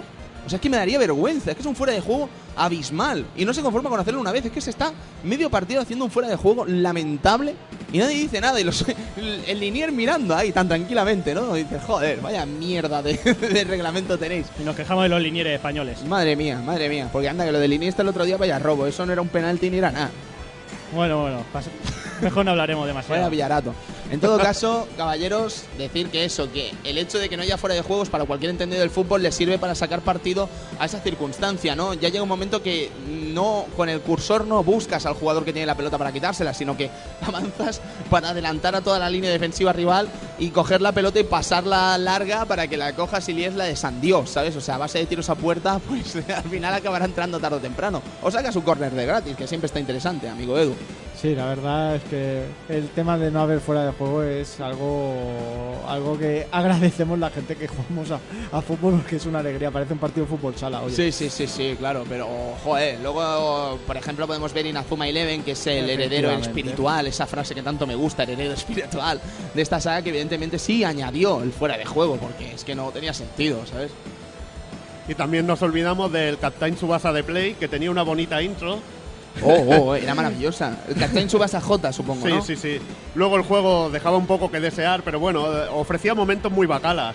Como coger tu pelota en tu campo, eh, era bueno, el juego era muy arcade. Y pegar aquellos tiros especiales que veías por todo el campo la pelota. ¡Bum! El efecto Urban. Madre mía, efecto bacala, ¿puede, repet- puede, puede explicarnos Es eso? una bacalada, es una bacalada, tío. Maravilloso, no, no, pues el juego de. El J de, Mega, de PlayStation me gustaría pegarle un vistazo porque no sé si te da la sensación de que en algunas cosas se parece mucho, mucho a lo que vendría a ser el Dragon Ball Z Legends Edu en cuanto a los sprites, en cuanto al movimiento giratorio de los sprites. Lo hace Bandai además, lo, ambos, ¿sabes? O sea que supongo que algo tendrían que ver. Sí, seguramente. De hecho, yo diría que sí, que algo tienen que ver eh, los dos estilos de juego. Alguna cosita técnica tenía que ver, seguro. No sé, solo por curiosidad, ¿eh? Si a alguien en el blog del Club Vintage le apetece ilustrarnos al respecto, pues francamente como que nos hacéis un favor, ¿sabes? O sea, nos gustaría saberlo, la verdad. En todo caso, sigamos con el juego de Mega CD. Eh, un juego estupendo, un juego maravilloso. Yo creo que es de los mejores más que nada por esa circunstancia de poder tener los jugadores desde un buen principio, pero supongo que hay gustos para todo. ¿Tú con cuál te quedarías, Cerosid? Yo, para mí, el más espectacular es el Captain Subasa 3 de Super Nintendo. Por todo, por la música, los efectos, los tiros especiales. Aunque este sí, el problema de- del de Mega CD es que se queda a medias. O sea, justo vas a empezar el campeonato junior nacional, o sea, mundial, y te quedas, que, te quedas con las ganas. El O sea, juego no puede acabar ahí. Es que ahí acaba en el peor momento. ¿Sabes? O sea, tú no puedes acabar antes de empezar el campeonato del mundo junior, ¿sabes? No, O además sea, acabar con un empate. O sea, ¿pero esto qué es? ¿sabes? Encima de eso, ¿sabes? O sea, acabar con un empate, tío. ¿Dónde Ah, vas? Es muy triste, es muy triste. O sea, tú fíjate si son bestias en Japón, ¿sabes? Que la prórroga es infinita, tío. ¿Sabes? O sea, con razón duró tanto el partido. Es que no había tiempo, ¿sabes? Al final tiene que bajar un doctor y decir, oiga, esos niños se van a morir ahí como sigan jugando. Y, y- y no les importa una mierda, ¿sabes? O sea, es que quieren ganar, quieren ganar ya, pero es que se van a matar, ¿sabes? O sea, que vamos a darle la banderita esta a los dos y ya está. Y dices, hombre, pero no es un final digno. Pues sí, para ellos sí. Y nos quedamos ahí con las ganas de llevar a la selección japonesa. Qué lástima. Pero en todo caso, no sé, Edu, ¿tú te quedas con alguno en concreto? Pues supongo que me quedaría con este de, de Mega CD. Básicamente el tema de, la- de, de llevar a todo el equipo, a un equipo decente desde, desde el inicio, te da la jugabilidad que necesitas desde un buen comienzo, ¿no? Ujú. Eh, Ryu. El 3 y el 5. Sí, porque el 5 es una cosa muy curiosa, ¿no? Es el juego de Super Nintendo que digamos que eh, no diré que obvia todo el tema del Tecmo Ciazar, pero sí que es verdad que pega un cambio, ¿no? Y vemos un juego como más del estilo del estilo gráfico de un juego de fútbol habitual, pero sigue siendo un juego 100% Subasa. Mezcla un poco la jugabilidad ya con las cinemáticas. Sí. Y creo que es más divertido a la hora de, de coger el mando y disfrutarlo. Pero bueno, eh, también es que el, el 3 yo creo que, que te toco mucho la fibra. Tiene la música muy... la guapa. música mm, de aquella que, que se te queda en la cabeza. Y tiene mucho carisma, todos los partidos, las técnicas, todo. Y, Es que y- mu- pero ¿por qué tendrá tan mala fama en- entre algunos, algunas partes del sector el Captain Subasa 5? Es una cosa que no entiendo porque creo que la, la historia es una bacalá tremenda, pero Sí. bacalá. Pero creo que el juego jugablemente hablando es espectacular. Pues no lo sé. La verdad quizá el factor de, de que el 3 estuviera antes y le gustara mucho más, que a veces pasa, no lo sé. Bueno, Yo creo que el 5 es muy digno. El 4 lo obviamos porque la verdad es que dejó mucho que desear. y es feo, tío. El 4 es bastante feo en cuanto a diseño y tal, ¿sabes? Es una auténtica lástima, Cristian. Yo, como mi condición de fucker, Tony. ¿Sí? Me vas a decir el de Game Boy Advance de el las de- cartas. No, no, el de Game Boy normal, que me lo llevaba al, al El de Game lavabo a Boy, cagar. No me digas, El tío. Versus. Que existía una versión de Game Boy que me la llevaba a cagar. Captain Subasa Bueno, ya, versus, ya lo has si no no, no- lo digas dos veces. Vale, lo digo. Bueno, sí, mejor no. Ibas al lavabo. Yo iba al lavabo.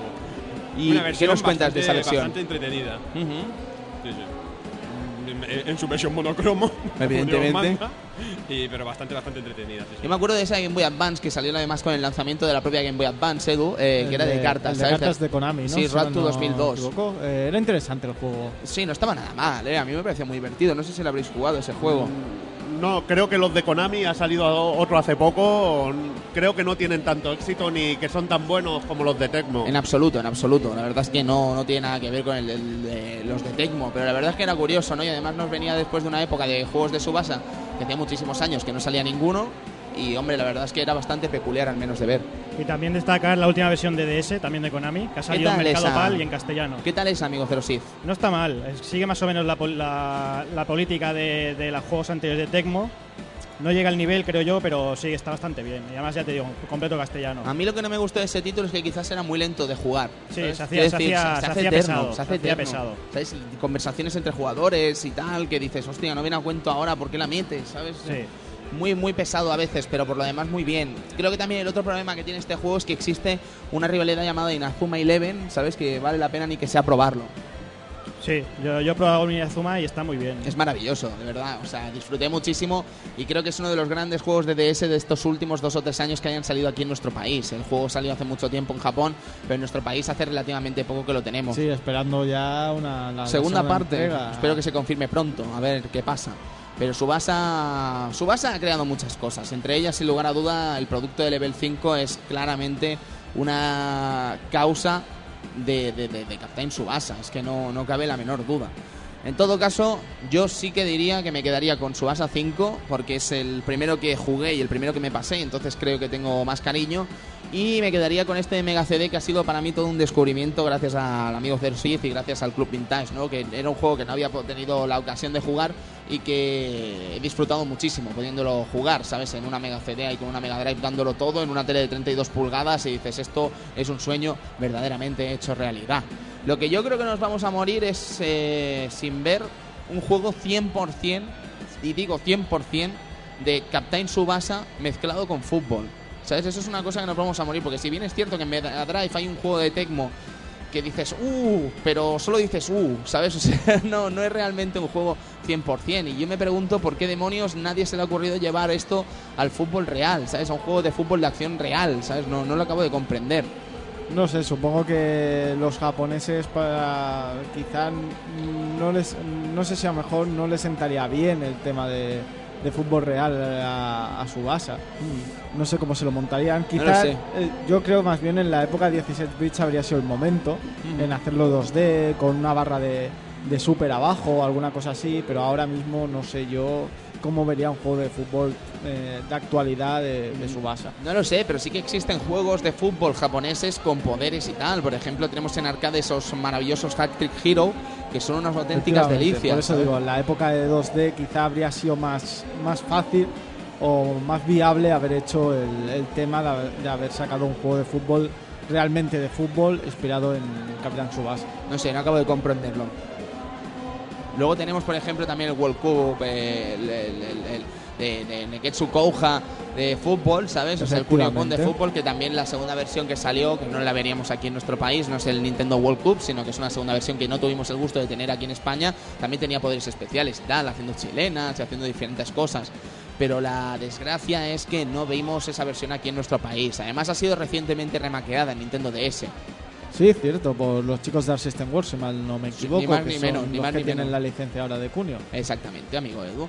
Pues dicho todo esto, caballeros, yo no sé si querréis acabar este su base de Mega CD con alguna cosa, amigo Zero Sith. Sí, yo como resumen destacaría por el lado positivo, sobre todo lo del tema de la modo historia. Y por parte negativa, que creo que, que el so- con soporte Mega CD se podría haber hecho algo más. Porque realmente lo único que te da de más son las voces Y ya está. y quizás las intros que se pueden permitir hacerlas un pelín más largas y todo esto, aunque son imágenes fijas normalmente con alguna pequeña animación, pero que bueno, que es una Super o una Mega Drive lo hubiera hecho Sí, sin problema. De, de hecho, incluso la música, ¿no? Que no llega a ser. Incluso la música que- Instrumentalmente hablando, no llega a ser calidad normal. O sea, es- sí, es sí, un- llega, a ser, llega a ser chip, o sea, es que ni siquiera es chip, calidad CD. chip. Sí, una tintica lástima. Río, ¿alguna cosita para acabar?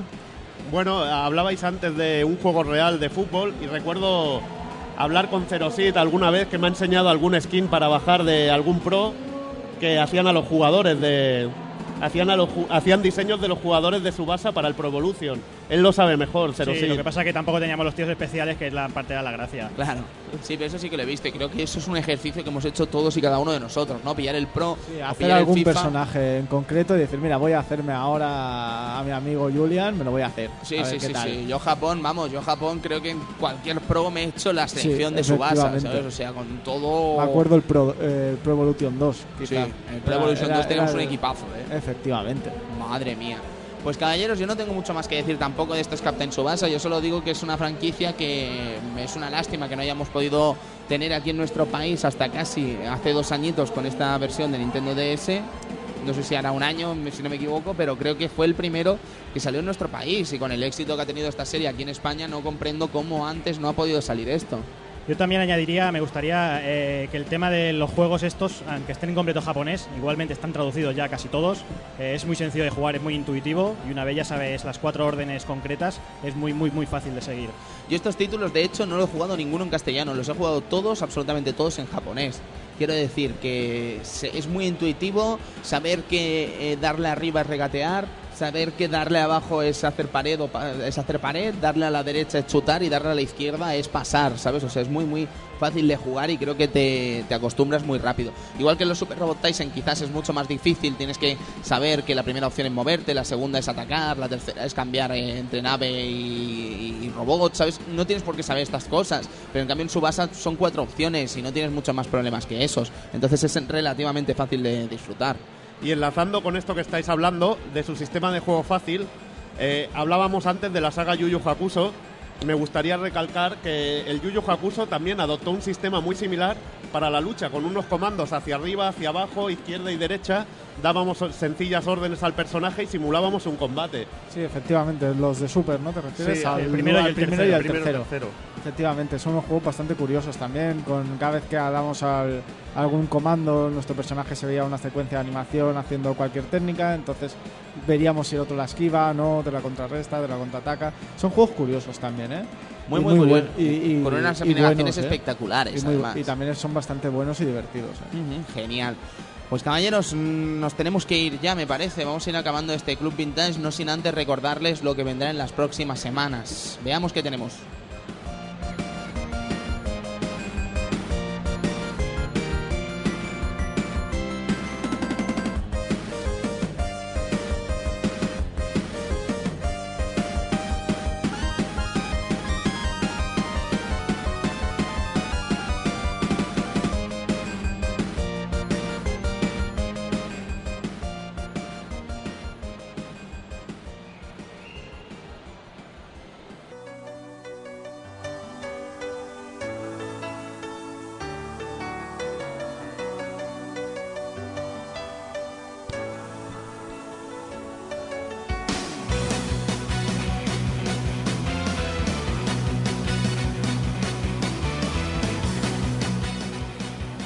Desde el martes aquí en el Salón del Manga también tendremos otro Club Vintage, esta vez dedicado a la saga Dragon Ball, eh, más bien concretamente a Shinbo Toden De Sega de Saturn. Sega Saturn y a Dragon Ball Z Hyper Dimension. ¡Ojo! ¡Ojo! Dos grandes juegos de, de la franquicia Dragon Ball, uno para 16 bits de Super Nintendo y otro para la 32 bits de Sega Saturn. Si algo me encanta de Hyperdimension es su increíble portada. Me enamora, me vuelve loco. Oh, ¡Qué pasada! Qué pasada, ese Goku, ese Vegeta y ese Vegeta en medio. Sí, sí. Impresionante. Impresionante.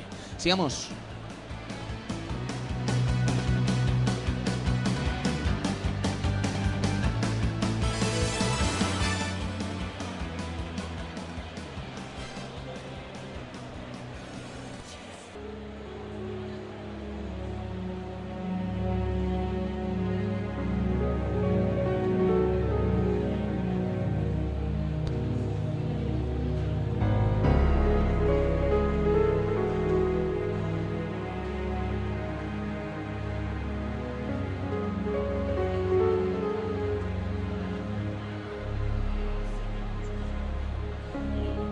Probablemente uno de los mejores juegos de la era 32 bits, probablemente uno de los mejores juegos de la saga Resident Evil y probablemente uno de los grandes títulos de un tal Hideki Kamiya.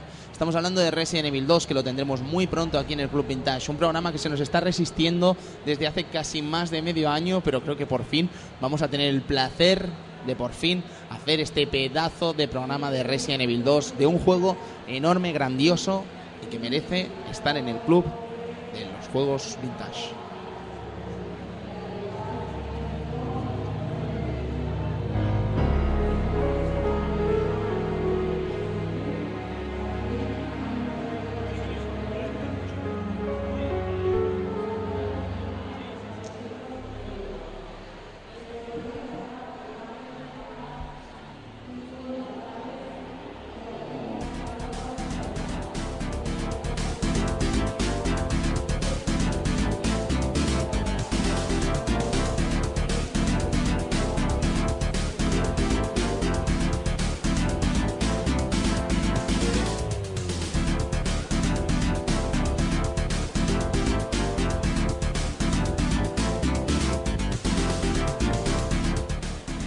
Jam, eh, probablemente uno de los arcades baloncesti- baloncenti- baloncen-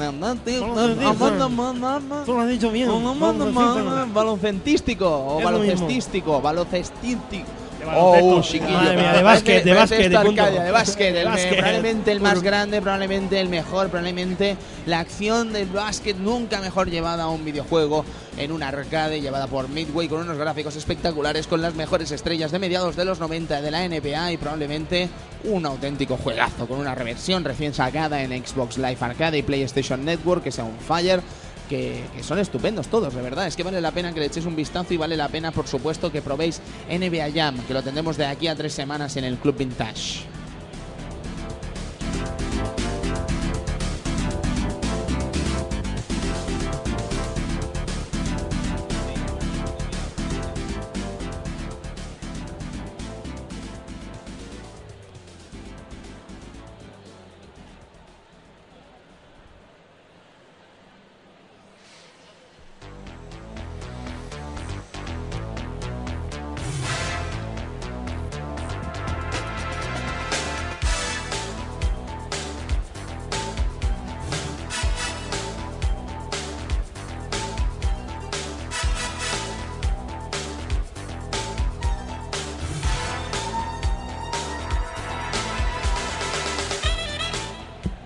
Es eh, un placer estar por aquí. De verdad que hemos disfrutado mucho haciendo el programa desde el Salón del Manga, desde este stand de Misión Tokio y por eso eh, queremos también deciros que por favor si ha habido algún error, si ha habido alguna cosa, por favor lo entendáis porque visto desde fuera esto parece muy fácil, pero estar aquí dentro delante de tanta gente estupenda viendo el programa, pues al final es complicado y además el espacio es mucho más reducido, no hemos podido tener el PC, no hemos podido tener todo el equipo que normalmente tenemos y el guion, no sé si lo estáis viendo desde la cama, pero la verdad es que el guion da un poco de pena hoy, ¿sabes? O sea, lo he intentado hacer lo mejor posible, pero no soy capaz de hacerlo bien si no es con un ordenador, soy un tío lamentable, así que me vais a perdonar y espero que a pesar de todo hayáis disfrutado de este Club Vintage especial Salón del Manga, amigo Edu.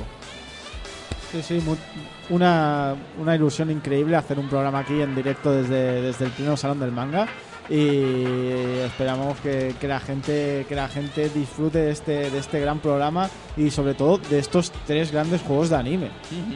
Porque la Sergio. verdad es que son recomendables 100%. Pues nada, eso, amigos. Espero que hayáis disfrutado, que es una edición un poco loca de este, de este Club Vintage aquí. Eh, repleto de amigos que están aquí fuera. Un saludo a todos y unas gra- gracias sobre todo a los amigos de Misión Tokio que nos han dejado montar aquí este, Este club, tinglao. este tinglao en directo. Y que Gracias, no se amigos. nos olvide también agradecer a una persona muy especial que tenemos aquí detrás, que está callado y se llama Funspot. Funspot, un tipo un que ha fuerte sido el aplauso a culpable Funspot. de, de que estemos hoy aquí. Así que muchísimas gracias, Funs. Y bueno, y mañana pues estamos por aquí, por Arcadia. Así que también estás invitado a venir. ¿Quieres decir algo del Subasa, amigo Funs? ¿Te apetece decir cualquier cosa? Sí, que era un juego cheto. Cheto, ¿por qué? Sí, porque tú como Oliver solo podías hacer tres tiros con efecto y Lenders podía hacer 200 tiros del tigre y ni se inmutaba el cabrón. Sí, sí, sí, sí, una gran farsa. Estoy totalmente de acuerdo, amigo Funs. Gracias por su apoyo, porque realmente tiene más razón que un santo. Mira, le das tres palabras y el tío es el amo. Se viste, es el tío increíble. Eh, Zero Sith, ha sido un auténtico placer tenerle esta tarde por aquí y espero que se repita y más tranquilos y con un título que empieza por F y sigue con otra F. Diréis, Final Fantasy, os diré, no, No, no, Final no, no. Fight. Ya sabes que yo tengo mi defensa preparada, tengo mis abogados. Sí, sí, era muy trabajando bueno en, Super la Nintendo. alegación. Era maravilloso el port No de te- Super Nintendo. No te preocupes, yo te tengo preparada una que, No te que hasta ese día no te la soltaré. No te preocupes, eh, traemos aquí la Super y jugamos a dos players. Sí, hombre. Y tú con el tuyo, yo con Tú la una mía. vida y yo otra. Ahí estamos. Amigo Emil Río, muchas gracias. Espero que te tengamos otra vez por aquí. Gracias a todos, un placer. La verdad que ha sido una buena experiencia y espero volver a, a repetirla. Sí, ya verás que en un estudio de radio es todo mucho más tranquilito, todo mucho más rodado y fantástico. Así que bueno, lo espero que lo hayáis disfrutado y muchas gracias, caballeros, de verdad, ¿vale? Ahora nos vamos a tener unos chinacos que vais a flipar. No unos chinacos de personas orientales, sino un restaurante chino. Espero que se entienda, no nos va el rollo caníbal. En todo caso, caballeros, ha sido un auténtico placer. Eh, tengan, eh, disfruten de este programa, disfruten de lo que resta del Salón del Manga y nos vemos en dos días aquí en el stand de Misión Tokio y mañana con Arcadia Gamers. O sea que vamos a tener unos días de radio realmente bizarros y estupendos para la gente que nos gusta la radio. Edu, es un auténtico placer. Sí, sí, sobre todo hacer estos programas que, hombre, nos encanta hacerlos y aquí en directo más. Sí, y espérate que nos salga algún Unplugged más. Un Unplugged match sería, sería increíble. ¿eh? ¿Qué ha sido esto del Unplugged? Ha sido una cosa random, ¿no? Eh, no, más, más que. Sí, no, creo que exista una reflexión más que random. eh, Vamos a hacer una prueba de, de sonido y tal. Vale, Ah, vamos, a, vamos, a, programa. vamos a hacer un programa. Vale, pues eso, pues espero eso es nos- un Unplugged. Vale, pues a ver si mañana hacemos alguno más con la gente invitada y seguro que lo vamos a disfrutar muchísimo. Así que caballeros, lo dicho, gracias por estar ahí. Les vemos en el arcadiagamers.com, eh, arcadiagamers.elclubvintage.com. Nos vemos también en el Twitter, nos vemos en el Facebook, nos vemos en iTunes. Os agradeceríamos también si nos dejáis alguna reposición en iTunes para decirnos qué tal os parecen los programas, porque claro, yo me tomo bien esas cosas, que no nos digan nada, porque eso quiere decir que tan mal no lo estamos haciendo, amigo Cristian. Eh, sí, la verdad es que sí, que hay que tomárselo todo bien. Exactamente. Sí. Así que bueno, adiós caballeros y muchas gracias por estar ahí. Un aplauso para esta gente tan estupenda que ha estado viendo el programa. Muchísimas gracias y nos vemos en dos días. Hasta luego.